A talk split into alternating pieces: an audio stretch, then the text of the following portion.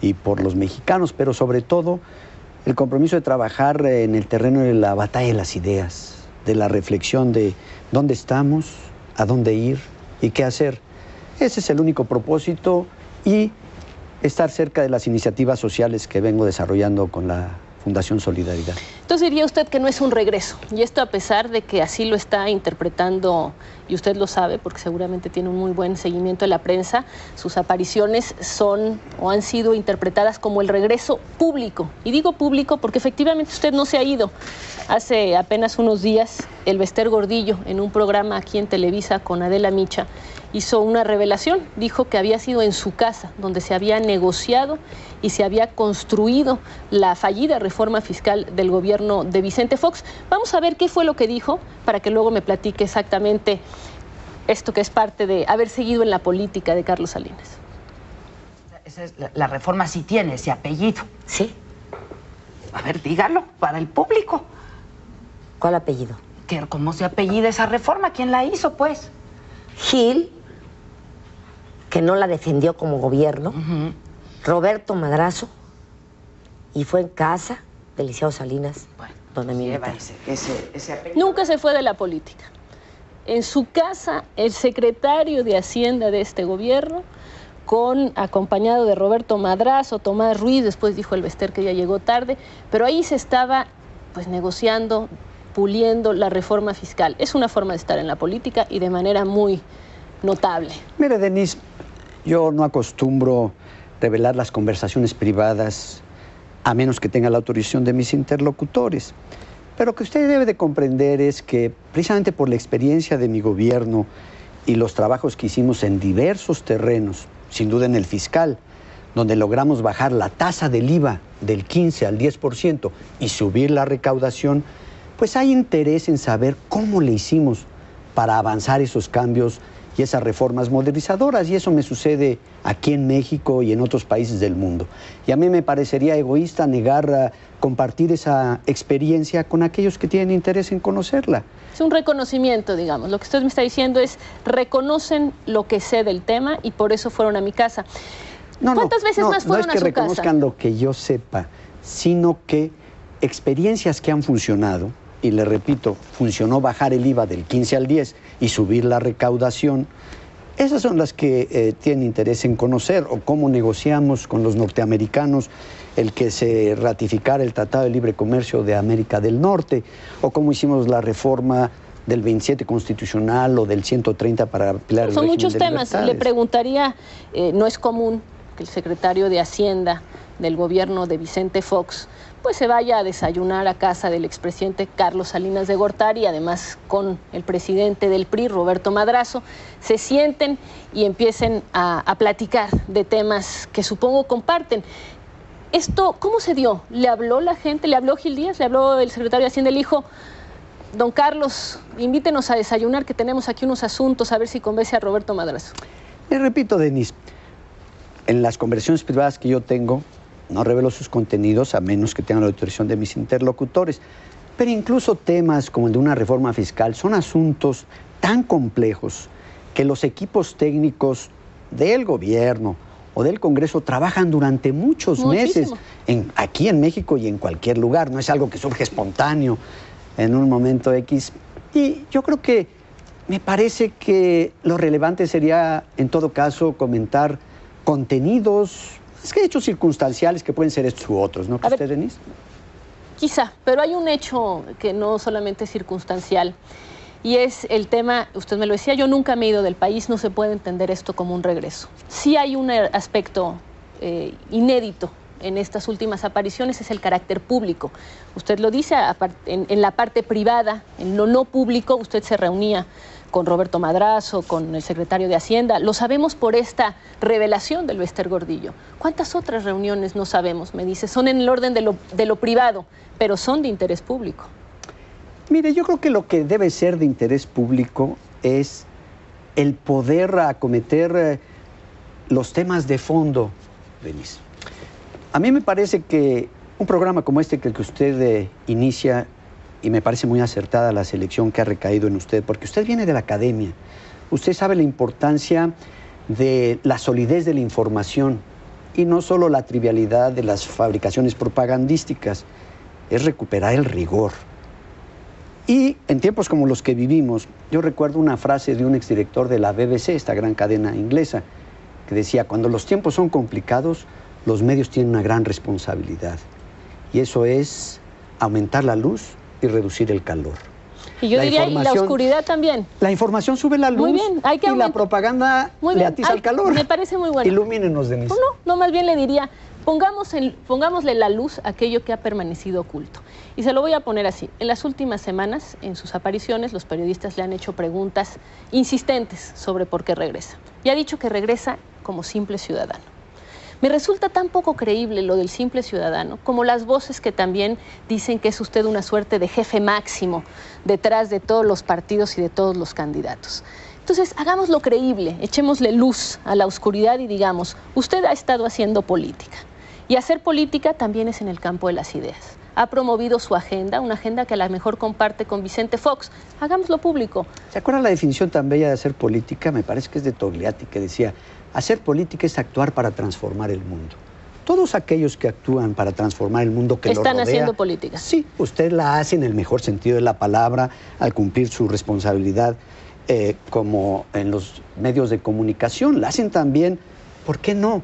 Las amas de casa cuando expresan su voz, los jóvenes cuando votan con los pies y migran, es que justamente yo lo que quiero saber es cómo está haciendo y cómo ha hecho en estos últimos años Carlos Salinas de Gortari política. ¿Cómo lo, ha, ¿Cómo lo ha hecho?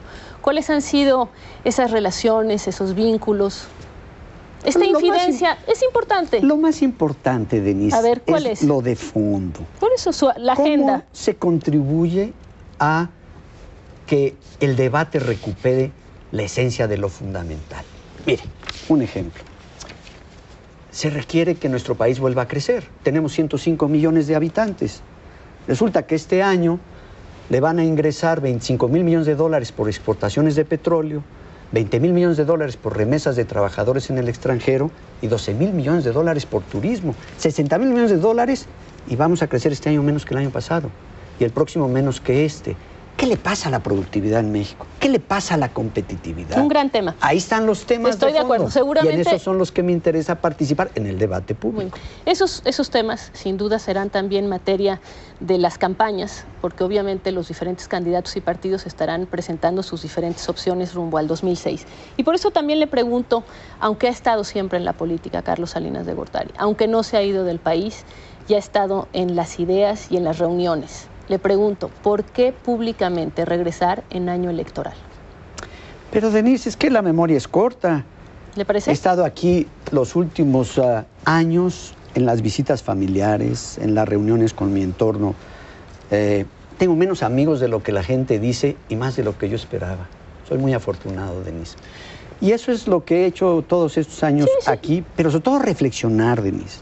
Reflexionar porque tenemos retos formidables hacia adelante, en horizontes que parecen muy lejanos. Le voy a dar un ejemplo. En 15 años se nos van a acabar las reservas petroleras en México. ¿Y sabe usted? 15 años está tan cerca como 1990. ¿Qué vamos a hacer? ¿En qué puede contribuir cada quien? Y me parece importante, yo quiero saber, y se lo voy a seguir eh, preguntando. Me dice, tenemos la memoria corta. Estuve revisando todas las fechas en las que ha regresado desde 1990. 95, desde que se fue en 1995. Efectivamente, ha regresado muchas veces o varias veces por año. Eh, hay años que más, hay años que menos. Pero nunca como ahora se había usted presentado públicamente en lugares como en Chalco. No había estado ni se había dado un abrazo público con Roberto Madrazo, como fue en la reunión de Celebremos México no había estado en la toma de posesión de un gobernador, como fue el caso ahora de Enrique Peña Nieto, estuvo también en Quintana Roo. De hecho, fuimos a Quintana Roo, fuimos a Quintana Roo a ver cómo estaba esa comunidad Nocbec, donde estuvo usted. Esa es una forma en la que no estaba usted haciendo política y ha empezado a hacerlo en los últimos meses, en un año electoral. Vamos a ver qué fue lo que nos comentó esta comunidad y regresamos. Vamos a verlo. Para nosotros, cualquier personaje influyente y si es de poder económico, pues estamos con él, estamos apreciando su presencia, su visita, con que nos ha honrado como ese día, porque posiblemente, posiblemente eh, podamos trabajar porque nosotros somos campesinos y necesitamos quien nos eche la mano.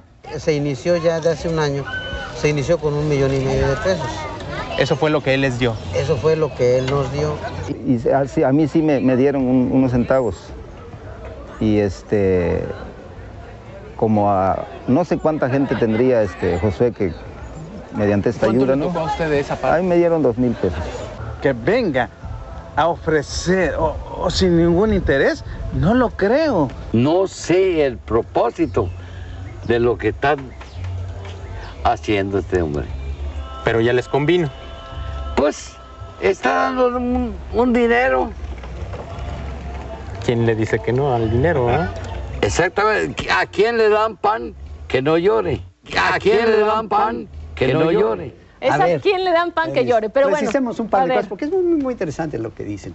Primero, es una comunidad a la que llegué hace 17 años, no recientemente.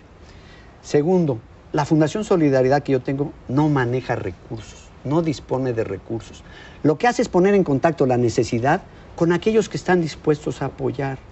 Y eso es lo que hemos logrado, que haya gente dispuesta a apoyarlos y no son regalos, son microcréditos por los cuales ellos, con su organización, se responsabilizan de cubrir. No apoya a individuos aislados, contribuye a construir capital social en nuestro país Este y a dinero. empoderar a la comunidad. Claro que Este sí. dinero que dicen que Claro que sí. recibieron de usted, porque dicen lo recibimos de él.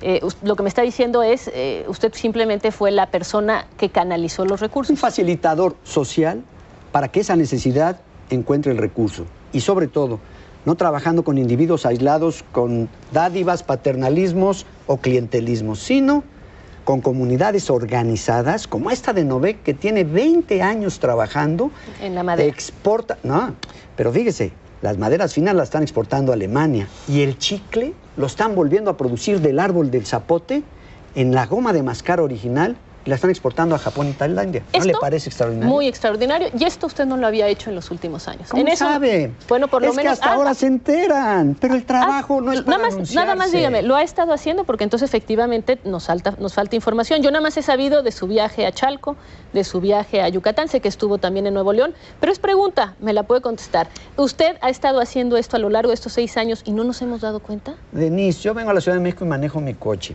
Voy a restaurantes, recorro el país, viajo al extranjero. O sea, esto lo había cumplo- estado haciendo.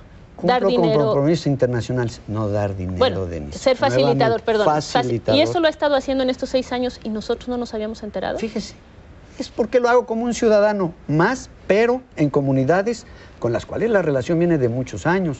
Y le podría contar varios ejemplos, pero entonces le voy a quitar Vamos. la entrevista a usted. Vamos a seguir platicando, vamos a hacer una pausa, regresamos. Yo voy a insistir en el tema del año electoral.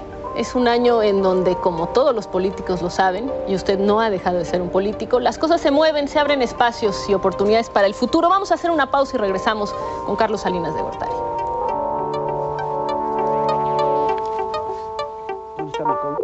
Con Carlos Ahumada, Acabamos.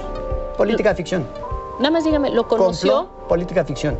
Es que la pregunta es, Carlos Ahumada, ¿lo vio, lo conoció? Eh, se sentaron a desayunar, a comer, el chofer dice que lo llevó a su casa. Nada más dígame sí o no.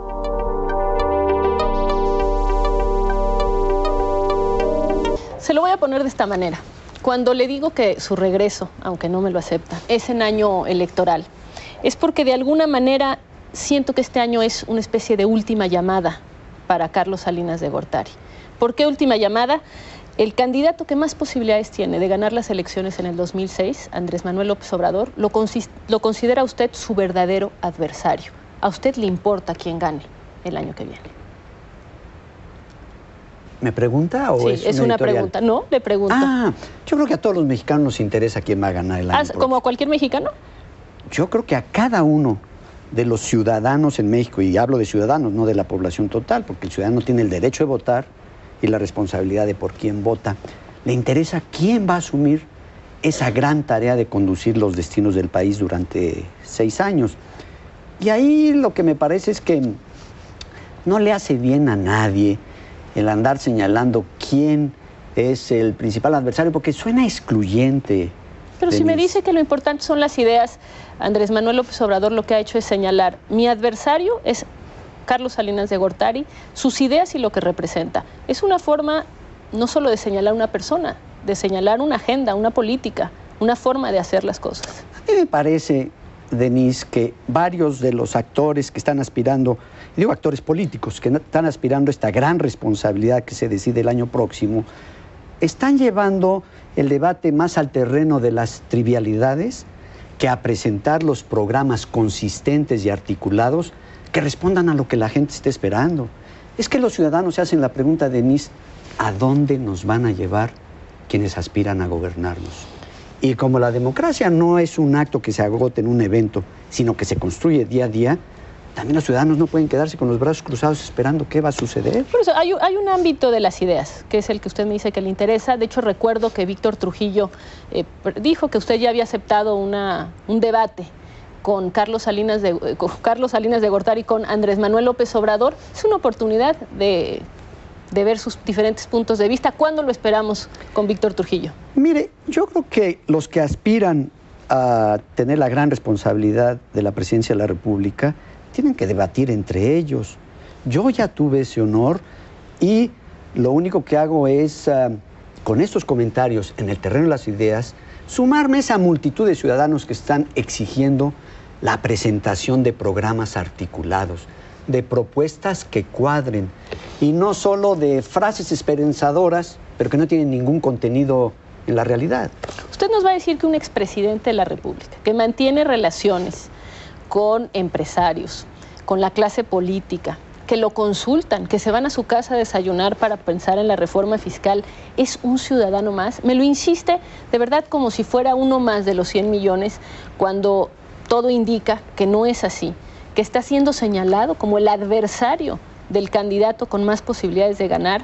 Cuando le digo que le importa, y le hago la pregunta, el 2000, el 2006, es a nivel muy personal. Pero mire, Denis, cuando se me quiere señalar a mí que ya no compito para nada como un competidor, en realidad se me está utilizando para tender una cortina de humo y no entrarle a los temas de fondo, como el que le señalaba yo hace un momento de la competitividad, como el del petróleo, ¿por qué no tocamos el de educación? ¿Qué nos está pasando en donde estamos, según la OSD, en el último lugar de los países dentro de esa organización en materia de calidad educativa? ¿Qué pasa con el medio ambiente, Denise? El agua el agua aquí en nuestro México, vamos a tener severos problemas en el antiplano dentro de 10 años.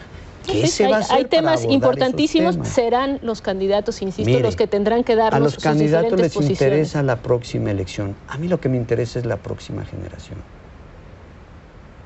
Por- e, y me imagino que también le importa poder estar tranquilo públicamente yendo a Novec, a, a Chalco y demás en el próximo sexenio. Cuando le hablo de la última llamada, y se lo pongo así, finalmente, de manera muy discreta, lleva estando en la política todos estos años. Quizá menos durante el gobierno de Ernesto Cedillo, más presente en el de Vicente Fox, fuera de las cámaras, fuera de los proyectores.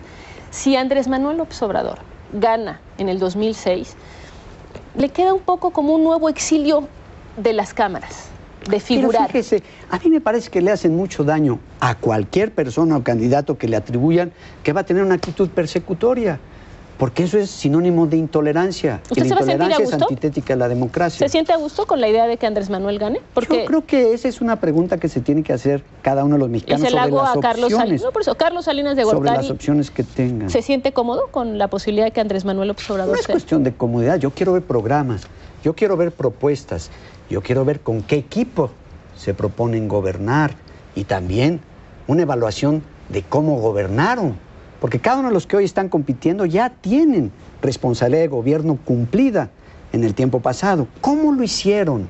Es decir, ¿qué proponen? ¿Qué Pero ya hicieron? lo sabe. ¿Qué equipo? Lo hemos estado viendo, todos hemos estado viendo. ¿Ah, sí? ¿No ha visto cómo ha gobernado Arturo Montiel? Yo creo Hemos que la experiencia de gobierno tiene usted razón. Yo me refería al programa o al equipo. No sabemos. A Montiel lo hemos estado viendo gobernar, Andrés Manuel López Obrador hemos también tenido la oportunidad, Santiago Krill ha tenido muchos años, seguramente los ha observado con Mire, mucha atención. El expresidente Ruiz Cortines tiene una frase que nos lleva a reflexionar. Decía, uno es el precandidato, otro el candidato y otro el presidente. Ah, no, sorpresas nos Ahorita están tenido. ellos de precandidatos. Cuando sean candidatos, que nos digan qué proponen, a dónde nos van a llevar como país, Denise. Y eso, la propuesta, es la que tiene que analizarse y, muchos ciudadanos esperamos de los medios, de un programa como este que usted dirige, que nos ayuden a entender qué es lo que realmente proponen, porque no está claro, Denise. Ahorita todo es esta neblina de eh, personas que no les gustan, dónde van a tener la regadera y el baño donde van a vivir una vez que asumen esa gran responsabilidad. Esas son las trivialidades. Vamos a las cosas de fondo. Por ejemplo. Entonces, ¿aceptaría o no debatir con, como ya se lo dijo a Víctor, con Andrés Manuel López Obrador? Porque yo creo que Víctor lo está esperando. ¿Va a debatir o no? Porque aunque no esté aspirando a nada, está en el debate de las ideas. ¿Por qué no? ¿Cómo expresidente debatiría un día con otro expresidente? Los candidatos que debatan entre ellos, ¿no cree usted, Denise? ¿Qué están esperando los mexicanos? Futuro. Son los candidatos los que representan futuro. Nosotros somos los que ya pasamos. Los ¿Ya pasaron? Que vienen, ya pasaron, pero en su casa se platica la reforma fiscal, ¿eso se llama ya pasar? Denise, yo tengo muchos compromisos internacionales y ahí me preguntan Sí, no, pero sobre es que la- los internacionales. Lo que se hizo en el gobierno. Sí, no, pero los Oiga. internacionales no son, no son la Hay que reforma compartir fiscal. experiencias. Qué bueno, qué bueno, y me parece muy, muy sano, ojalá siempre se hiciera. Pero discutir la reforma fiscal, el secretario de Hacienda del gobierno de Vicente Fox en casa del expresidente Carlos Salinas de Gortari, aunque me lo diga, no es una Nunca trivialidad. me negaré a compartir cómo lo hicimos para tener durante mi administración una reforma fiscal que bajó impuestos y subió recaudación. Fíjese, ¿sabe por qué, Denise? Porque la gente lo que no quiere es pagar impuestos altos, por eso se llaman impuestos, porque se imponen. Pero lo que pasa es que hay que bajar las tasas y la gente cumple mejor. Claro, con la poca recaudación que tenemos, ya nomás cómo ha proliferado el comercio ver, informal. diga- Para llegar aquí a su entrevista, Dígame. Tuve que recorrer las calles del centro. ¡Qué barbaridad! ¿Cómo ha proliferado el comercio informal? En el centro, pues si lo acaban de sacar de ahí. ¿A quién? Eh, pues al comercio informal, ¿por qué calles pasó? Porque ya en la parte Ah, sí. restaurada del centro No me diga, tiene que echarse una vuelta pasó todos los días. ¿En qué calle se le encontró? hace poquito, cerca de una Café Tacuba y por ahí. Es una vuelta. Hay el taquito, por ejemplo, que ya no se puede entrar a ese lugar tan grato y agradable porque está prácticamente bloqueado por la informalidad. O si baja usted del puente, de los puentes, eh, preciosos puentes de los escritores, de los poetas y escritores que se hicieron muy buena obra porque era necesaria. Toda la bajada está llena de tianguis. ¿Qué es eso? La vía pública invadida por la informalidad y las noticias que nos dicen que ya 50% de la producción nacional es informalidad. Es un gran problema. ¿Cómo vamos a financiar el desarrollo? Es que hay muchos ¿Cómo vamos temas. a conseguir los recursos Estoy para de acuerdo con crear los usted. Hay muchos temas y creo que lo más importante de la democracia Luz, es luz No calor. y no oscuridad. La luz viene de la información. Y no de la oscuridad. Pero también estos estereotipos y este ponerle la neblina para no discutirlo de fondo No, no, pero y andar con. Podemos hacer un listado de temas de esos que han utilizado para la neblina. sí, vamos a utilizar, vamos a hablar para que además queden respuestas claras a esos temas de la neblina. Yo insisto en que a usted no le conviene que Andrés Manuel López Obrador quede como presidente. Ya ni para qué le pregunto si está a favor de Arturo Montiel o de Roberto Madrazo. Sé que además me va a decir que ninguno o que los dos le caen muy bien. Yo creo que con cualquiera que quede, excepto con Andrés Manuel, finalmente eh, ahí la repito, llevaría. Denis, mal favor le hacen a cualquier persona que aspira a la presidencia de la República que le digan que va a ser un perseguidor, Yo- que se va a dedicar a perseguir. Y mire, si van a dedicar sus energías para perseguir, eso hicieron en años ¿Le propuso pasados. una tregua a Andrés Manuel López Ahorita Obrador? tocamos el tema. Pero nada más dígame, ¿se la Ahorita propuso? lo tocamos. Vamos a una pausa entonces y regresamos con la tregua, ¿le parece? Y, y le termino mi respuesta. Muy bien, vamos a una pausa y regresamos. Estamos con Carlos Salinas de Gortari.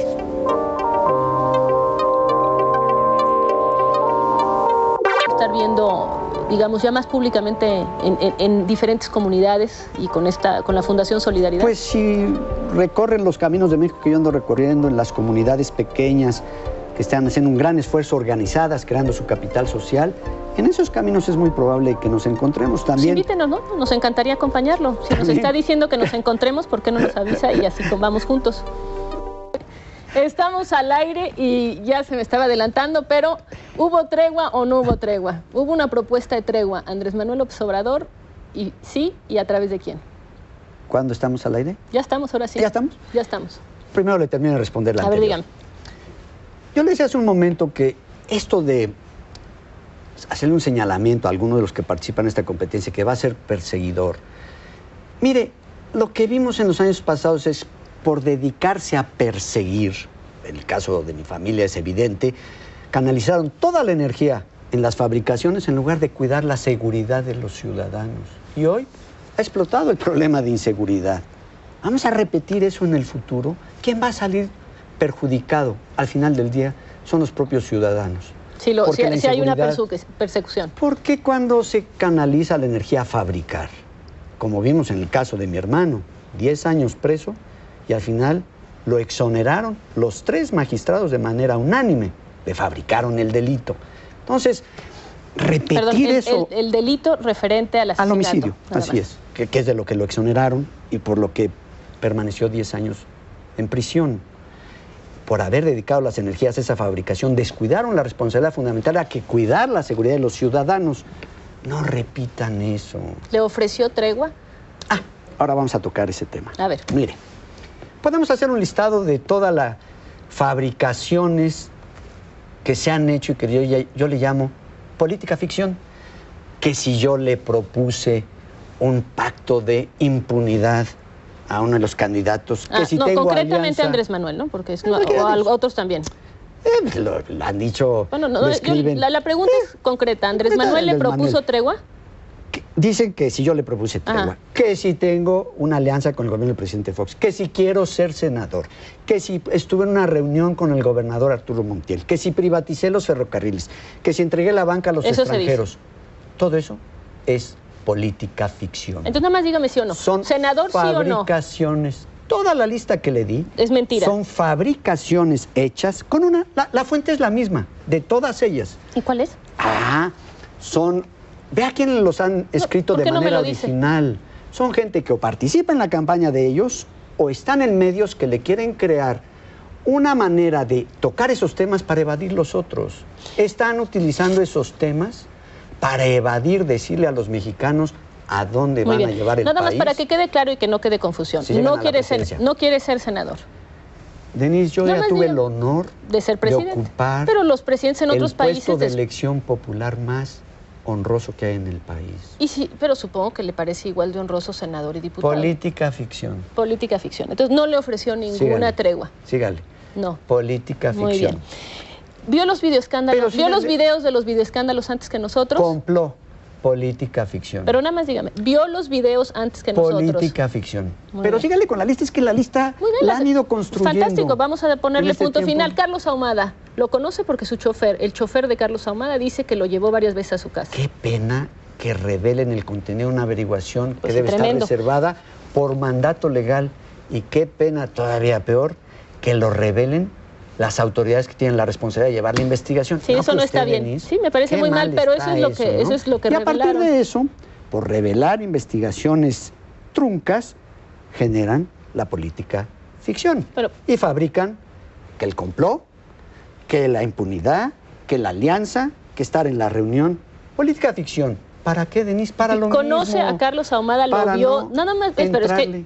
Nada más con lo que me diga que sí o que no ya ah, Para no entrarle a la lista de los temas fundamentales. Muy bien. ¿Por qué están evadiendo? Vámonos rápido con esto para poder de entrarle a otros de fondo. Pues Carlos, no, Carlos Ahumada. Política ficción. nada más dígame, lo conoció. Complot, política ficción. Es que la pregunta es, Carlos Ahumada, ¿lo vio, lo conoció?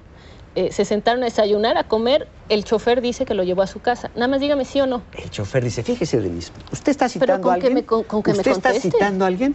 ¿Usted vio el- la declaración ministerial? Sí. ¿Usted la vio? ¿Y cómo le hicieron para Pues enseñársela? ya ve, esas son Está cosas que está totalmente prohibido. Ah, entonces estamos regresando a los tiempos de utilizar los expedientes judiciales para hacer Bueno, hemos hecho, acusaciones hay procuradores políticas. que han hecho públicos una cantidad de declaraciones, pena! incluido en la investigación sobre el asesinato de su hermano, que quisiera hacerle una pregunta, pero le Hágamela, pido, ¿cómo no? ¿cómo no?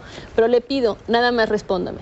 ¿Conoce a Carlos Ahumada? Imagínese, los- me lo está usted preguntando a partir del uso ilegal Pero, de un documento. y usted nada más me ¿Cómo podría vamos contestar? a participar, Denise, en las ilegalidades para favorecer la política ficción, que le repito, es el pretexto y el modito para que vadan la responsabilidad de decirnos a dónde quieren llevar al país?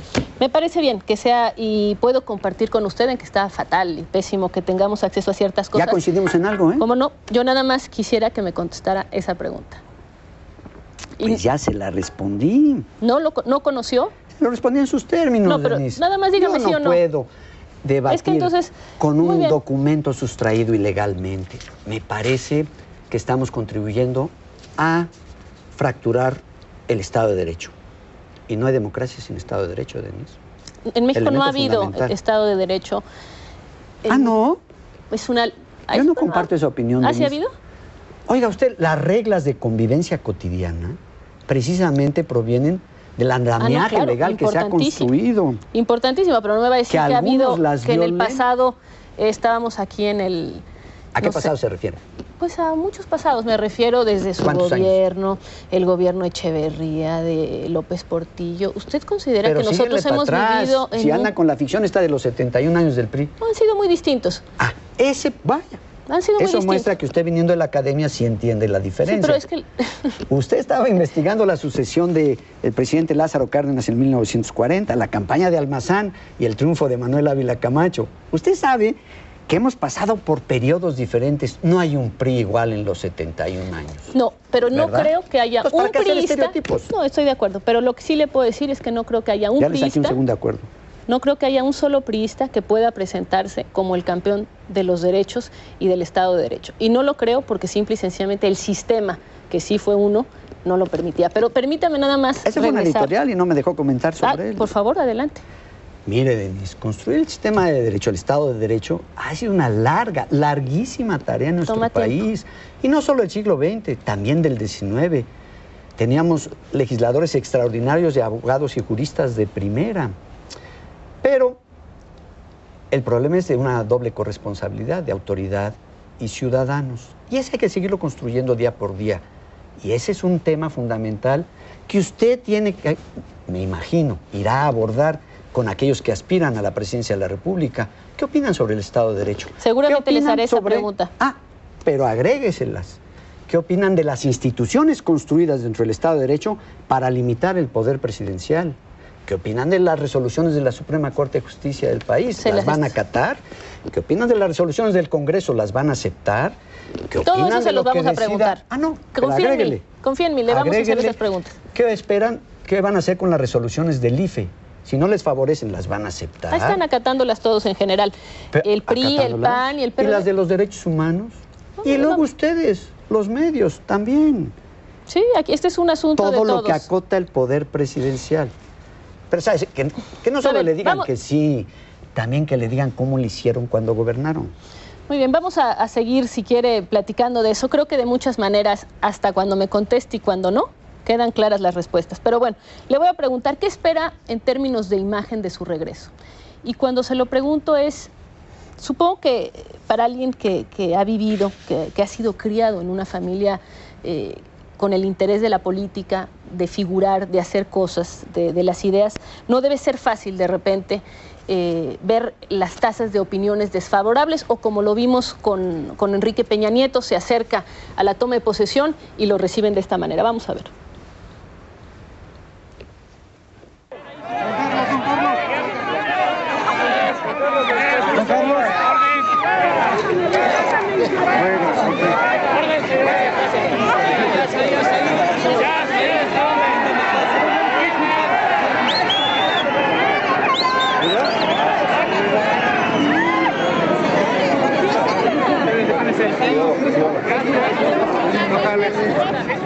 No debe ser fácil. Mire, efectivamente, cuando asistí a la toma de posición del gobernador Enrique Peña, había un pequeño grupo ahí que tenía sus consignas bien organizadas y que se supo había llegado con una operación hormiga de uno por uno para cumplir el encargo que les habían hecho. Son conocidos esos grupos, se los han encontrado otros candidatos hoy recorriendo el país. Hablamos de madrazo, ¿no? Que es- Eh, eh, y son- algunos otros. O sea, el usted presidente me de la dice que es gente del Vester, ¿no? el presidente de la República, no, yo no he dicho eso, y ahorita lo voy a aclarar. El presidente de la República en sus giras, incluso hasta deportistas, actores. Eh, es un fenómeno que está pasando en el país. Ya se conocen esos grupos, yo por eso un poco se vio en la cámara, si hubieran subido un poco más, habrían notado que me detuve y hasta los saludé. Ah, mire, cuando O son... sea, no espo- importa. Una cosa es cuando son... No, es que una cosa es cuando son espontáneas y otra cosa es cuando son enviadas. A ver, me parece importante lo que dice y acepto, acepto lo que está diciendo. Efectivamente, además, eh, fueron muy unánimes. Con, le chiflaron a usted, le chiflaron a otros y luego le aplaudieron a algunos. Sin embargo, usted es un hombre de números. En su gobierno hubo una excelente oficina de opinión pública y de encuestas. Quizá de ahí salieron casi todos los encuestadores de hoy en día. Y usted le tiene respeto a eso. Por eso le voy a enseñar esta encuesta, es de 2003, es una de las pocas que preguntan sobre la opinión de la población respecto a Carlos Salinas de Gortari y es muy desfavorable. Por eso la quiero mostrar. Aquí está Carlos Salinas de Gortari, es el popularómetro de reforma. Opinión favorable 11, opinión desfavorable 62. Usted fue un hombre con una enorme eh, popularidad en su gobierno. Así están las cosas. A nivel de imagen, ¿qué espera Carlos Salinas de Gortari? Con regreso o no regreso, como quiera llamarlo, ¿qué espera? Ahí se lo voy a contestar en dos maneras. La primera, sobre la encuesta que usted eh, menciona. Bueno, 2003 era prácticamente el final de una campaña sistemática eh, que se había seguido para ah, lograr eh, encubrir los problemas de la crisis económica que vivimos a partir de 95, los problemas que se tuvieron. 2003 estamos a la mitad del gobierno de Vicente Fox. Dije el final de una campaña que hubiera durado varios años. Mire, todo gobierno tiene aciertos y desaciertos. Los balances se hacen a veces cuando se termina el gobierno, un periodo después, y otros muchísimos años después. ¿Cree que esto es revertible? Pero yo creo que el punto no es si es o no revertible. Dejémosle el juicio a la historia. Lo importante es a qué dedica uno su vida en el trabajo cotidiano. Y yo la dedico a dos cosas, como Dígame. se lo dije, a la batalla de las ideas y al trabajo social, donde tengo un compromiso de muchos años. y que se va a acentuar, si tengo entendido, ¿verdad? Va a empezar a Más que acentuar. acentuar, como yo le decía hace un momento, viene de muchos años y va a seguir por otros. Muy bien, vamos a una pausa, regresamos. Tenemos todavía más, estamos platicando con Carlos Salinas de Gortari. Algo pasó en mi, en mi chícharo, en la oscuridad. La democracia es en lo abierto. Oye, en lo cuando uno público. salen dicen que por qué salen, y ¿No? cuando están que por qué Por se eso, quedan. pero entonces hay que salir. de acuerdo. Hay que salir y hacerlo en lo público. La democracia se beneficia de que las cosas no se hagan en la oscuridad.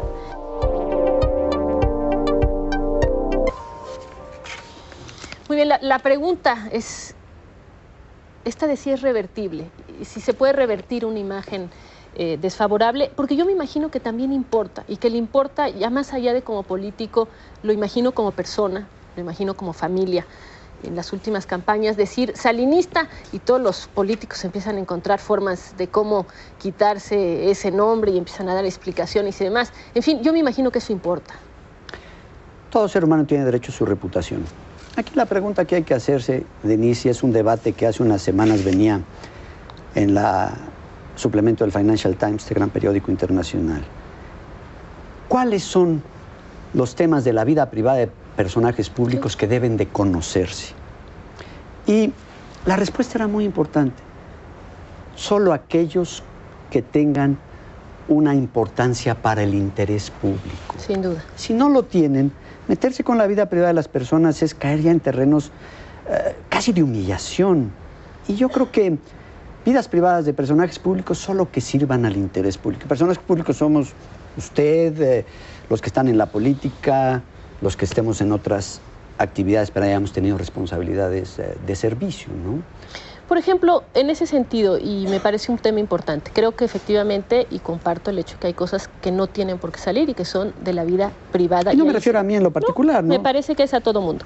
Simplemente también hago la diferencia y me parece, por ejemplo, que la infidencia o la confesión del Bester Gordillo acerca de que se dio esta reunión en su casa no es una cuestión privada. Creo que tiene interés público que nos habla del gobierno de Fox, que nos habla de Carlos Salinas de Gortari y de cómo está todavía en la vida política y en los medios. Nos habla, bueno, de muchas cosas, porque además no salió. Entonces, los acuerdos que hayan hecho ahí, pues de todos modos no se respetaron, ¿no? Si, no, si se hubieran respetado, pues hubiera habido reforma fiscal y no la hubo.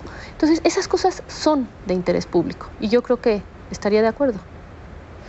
Las que tienen relevancia, pero le repito, si es para compartir experiencias del pasado, pues esas se pueden compartir siempre. Por cierto, déjeme comentarle a propósito de las imágenes de este Dígame. grupito que habían enviado ah, ese día a la toma del gobernador Enrique Peña, que por cierto fue una ceremonia espléndida y el discurso que releyó el gobernador muy alentador, tiene una perspectiva formidable.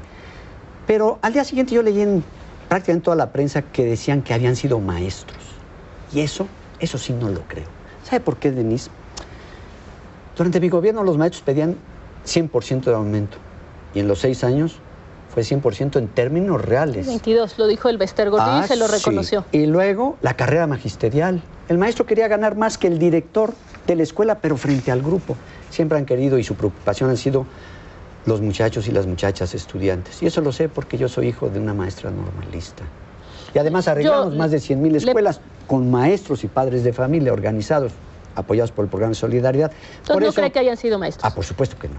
Nada más le preguntaba yo sobre el tema de la imagen. Tengo entendido que va a lanzar usted una campaña de, de spots, una campaña de publicidad, de promoción. Supongo que no es sobre Carlos Salinas, sino me imagino que será sobre la Fundación Solidaridad. Pero le hago la pregunta. Un dicho más. Ah, ¿es una Un mentira dicho más? más. ¿Quieres saber qué estoy haciendo? Se lo digo con mucho gusto. A ver, dígame. Estoy escribiendo un libro. Eh, el anterior que publiqué hace unos años fue una rendición de cuentas de lo que se hizo durante mi gobierno y lo que se le imputó después, reconociendo errores y también puntualizando hechos. Este es este, el que publiqué hace un par de años y que me va a permitir enviarle una copia si es de su Yo lo tengo, por supuesto. Es el, el libro que usted escribió. Ajá. ¿Tiene uno nuevo? ¿Está escribiendo uno nuevo, nuevo? ¿De sí. qué se trata? Para adelante.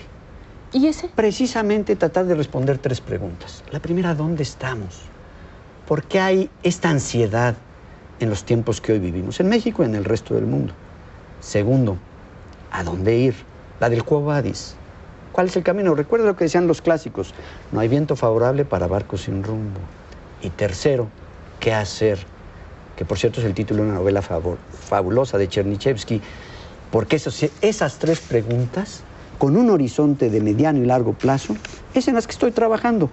Y bordando al tema de qué significó el neoliberalismo y todo el daño que nos ha hecho, qué significa el populismo y cuál es el daño que también ha hecho, y la ¿Cuándo sale? alternativa ¿Cuándo sale ese libro? de liberalismo social, que ya se probó, qué significó y qué puede significar. ¿Cuándo sale? Eh, lo estoy terminando y espero... Saldrá antes de las elecciones. No tiene... ¿Ah, no? su fecha de aparición no, no está determinada por eh, los tiempos eh, electorales que usted se refiere, sino tener el tiempo para poder eh, concluirlo, pero... Muy bien. Espero que le interese ahora que ¿Cómo lo no? publique, se lo haré llegar Por con favor. mucho gusto. Le iba a comentar eh, y, si- y mencioné el caso de Enrique Salinas, ya nada más para terminar unos, unas cositas.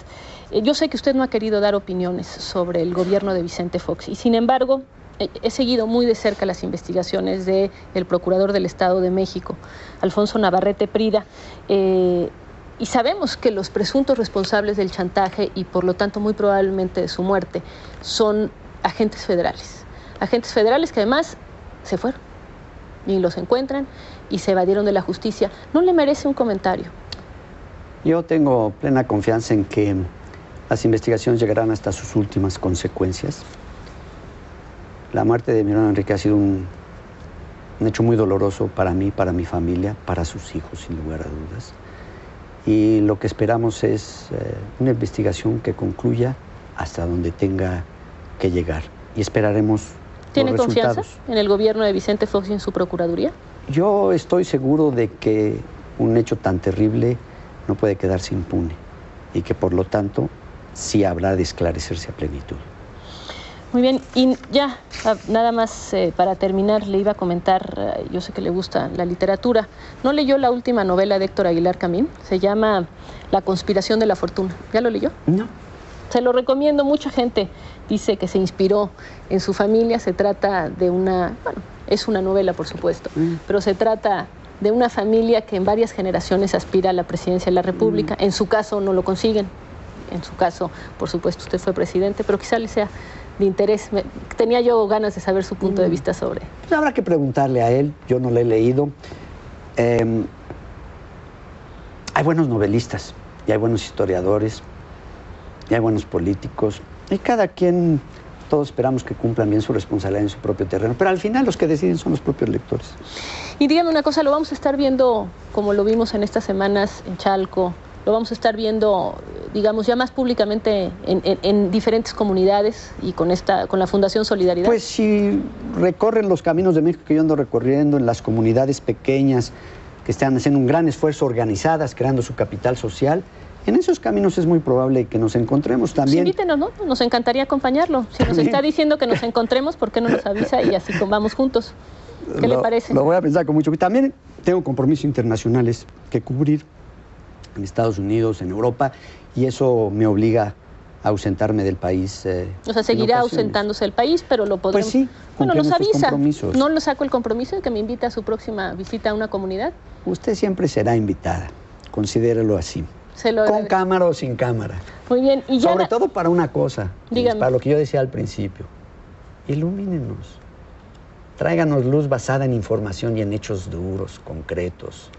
No calentando el bien. ambiente a partir de la especulación o de estas políticas ficciones que se andan haciendo. Me parece que podemos terminar en eso. No, Quede- yo no, terminaría en algo. Nada más, permítame nada más. Sí quedamos en lo de la iluminación y también salgan de la oscuridad. La democracia es en lo abierto. en Oye, lo cuando público. unos salen dicen que por qué salen y ¿No? cuando están que por qué Por se eso, quedan. pero entonces hay que salir. de acuerdo. Hay que salir y hacerlo en lo público. La democracia se beneficia de que las cosas no se hagan en la oscuridad. Y si hay una cuestión solamente de ideas, ¿por qué no hacerlo? Me parece muy bien. Ahora déjame decirle una cosa. Esta iniciativa que usted ahora empieza me parece muy importante. y Yo tengo una gran confianza, como muchos que conocemos su trabajo profesional, que va a permitir precisamente esa luz sobre hechos objetivos e informados. Pero además eh, está en el marco de una celebración sobre nuestro país. Y en el año 2010 se van a celebrar 200 años de nuestra independencia, soberanía y libertad, y 100 años de nuestra revolución, justicia y democracia. Y en el Inter el bicentenario del nacimiento de don Benito Juárez y el 150 muchas aniversario de nuestra constitución liberal. Hay que plantearnos en un horizonte más largo qué es lo que conviene y debemos hacer cada uno para celebrar que somos una nación soberana y que con orgullo nos llamamos mexicanos. Pues vamos, a- vamos a estar seguramente en todas, esas, em- en todas estas fiestas antes. Es que no son fiestas, son eh, celebraciones Importante. importantes para nuestra vida como país soberano. Y antes está algo que es muy importante, que es el 2006, y la elección de un presidente de la República que va a marcar los próximos seis años, en lo que, insisto, yo creo que también está usted muy interesado. Pero vamos a estar en estos próximos meses seguramente viéndolo, viendo a los candidatos, escuchando sus... Y qué lástima, le voy a tener que decir a Víctor que no acepta lo del debate, pero ya me explicó, un expresidente no con un candidato. Así fue. Mejor candidatos con candidatos, ¿verdad? Muy bien, vamos, Y que eso se van a dar. ¿Qué es lo que realmente van a hacer? ¿Con quién? Y si van a tener el valor de acometer los cambios por difíciles y hasta dolorosos que se requieren para que nuestro país salga adelante. Lo veo La tan emocionado, ¿no le va a cauchar alguno de ellos? no. pues ya, nada más me falta que me digan. Mejor ya. a usted platicárselos. A ver si sirven de algo para la entrevista. Muchas gracias. Gracias por haber venido. Muchas gracias por la invitación. Gracias. Esto fue todo por hoy. Le agradezco su atención y lo espero la próxima semana en otro punto de partida, ya en su formato completo con entrevistas, reportajes y crónicas. Muy buenas noches.